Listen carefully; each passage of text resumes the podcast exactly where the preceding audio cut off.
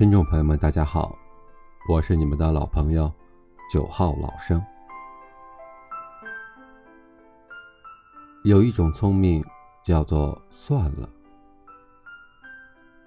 古人云：“虽不能至，然心向往之。”一个真正活得好的人，并不是得到了自己想要的一切，而是把内心的向往当成幸福的源泉。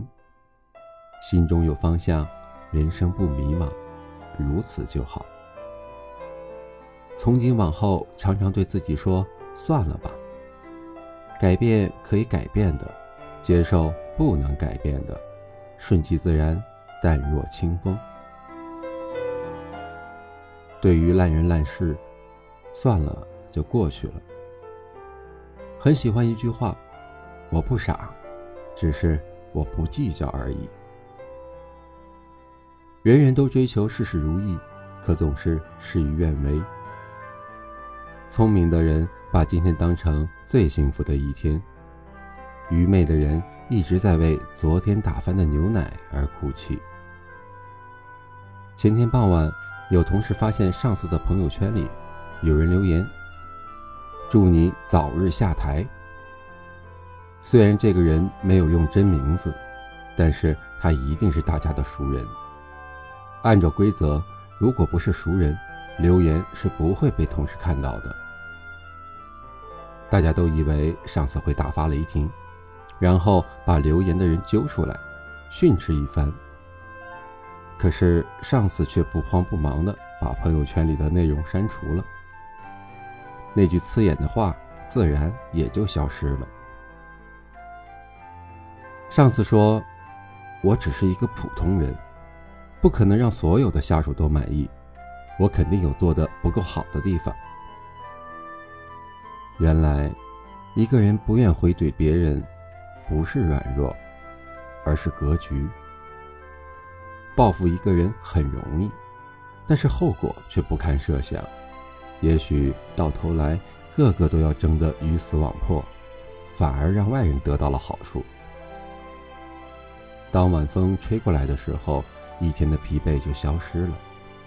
如果你非得和烂人烂事较劲，那么你一整夜都睡不好，还会因此影响了第二天的工作。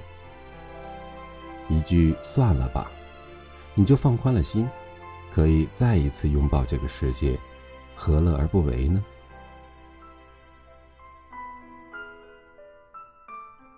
爱而不得，那么就算了，算了也就释怀了。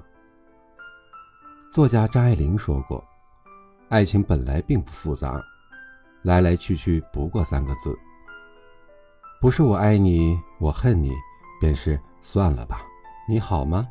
对不起。老人们也常常劝导我们：天要下雨，娘要嫁人，随他去吧。要离开你的人是留不住的，哪怕你苦苦纠缠，用绳子困住他，还是要离开。如果早一点放手，反而会得到对方的感激。爱要爱到骨子里去，放手要彻底放开。你总是拖泥带水，那么你的感情世界就会变成一片沼泽地，把自己深陷下去。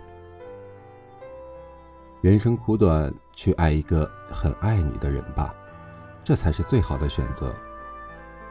如若不然，你就一个人走路，只要你身边腾出了位置，就得到了爱的权限。打心眼里感激那些爱过了又离开了的人，你会发现。他们都狠狠地给你上了一课，教会了你很多做人的道理，也把遇到真爱的机会留给了你。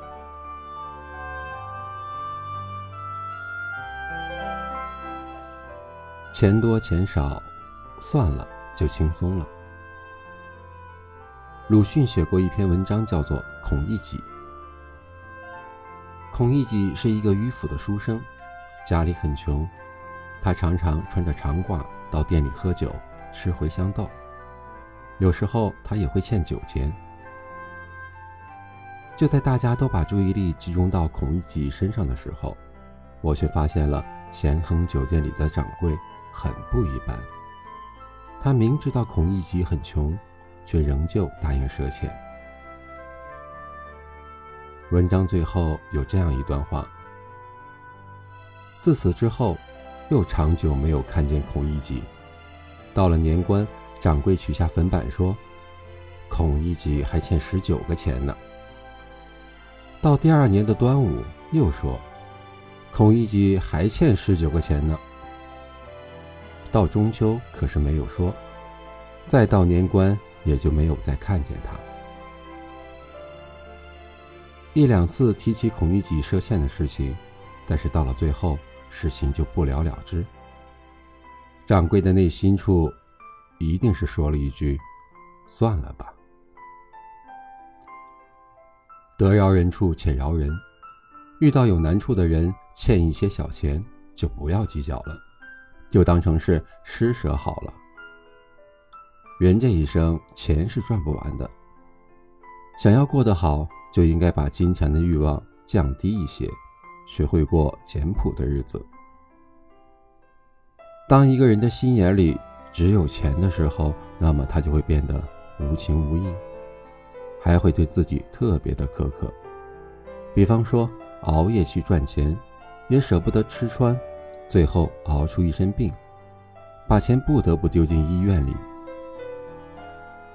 金钱可以买走你的时间，也能买走你的健康，然后你不得不用钱去换回健康的身体，如此恶性循环。看淡了金钱，你会如释重负。丢了面子，算了，就理智了。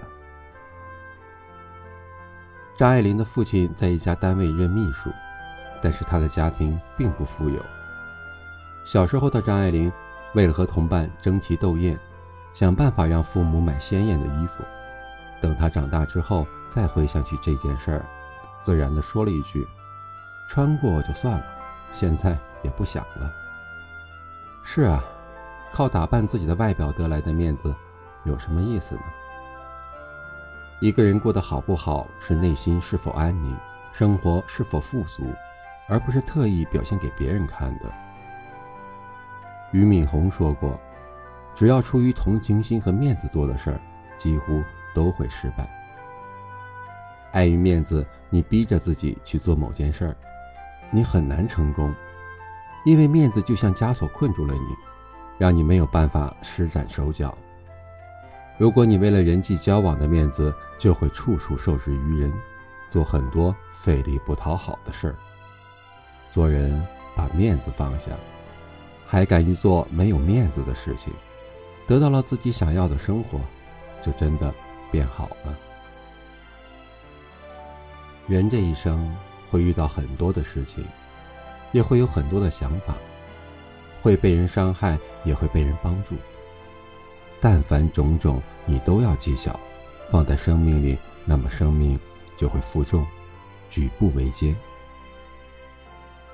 算了，其实是在给生命做减法。就像一棵树，要把那些缠绕在树干上的藤蔓清理，否则就难以存活。人生并不是那么苦。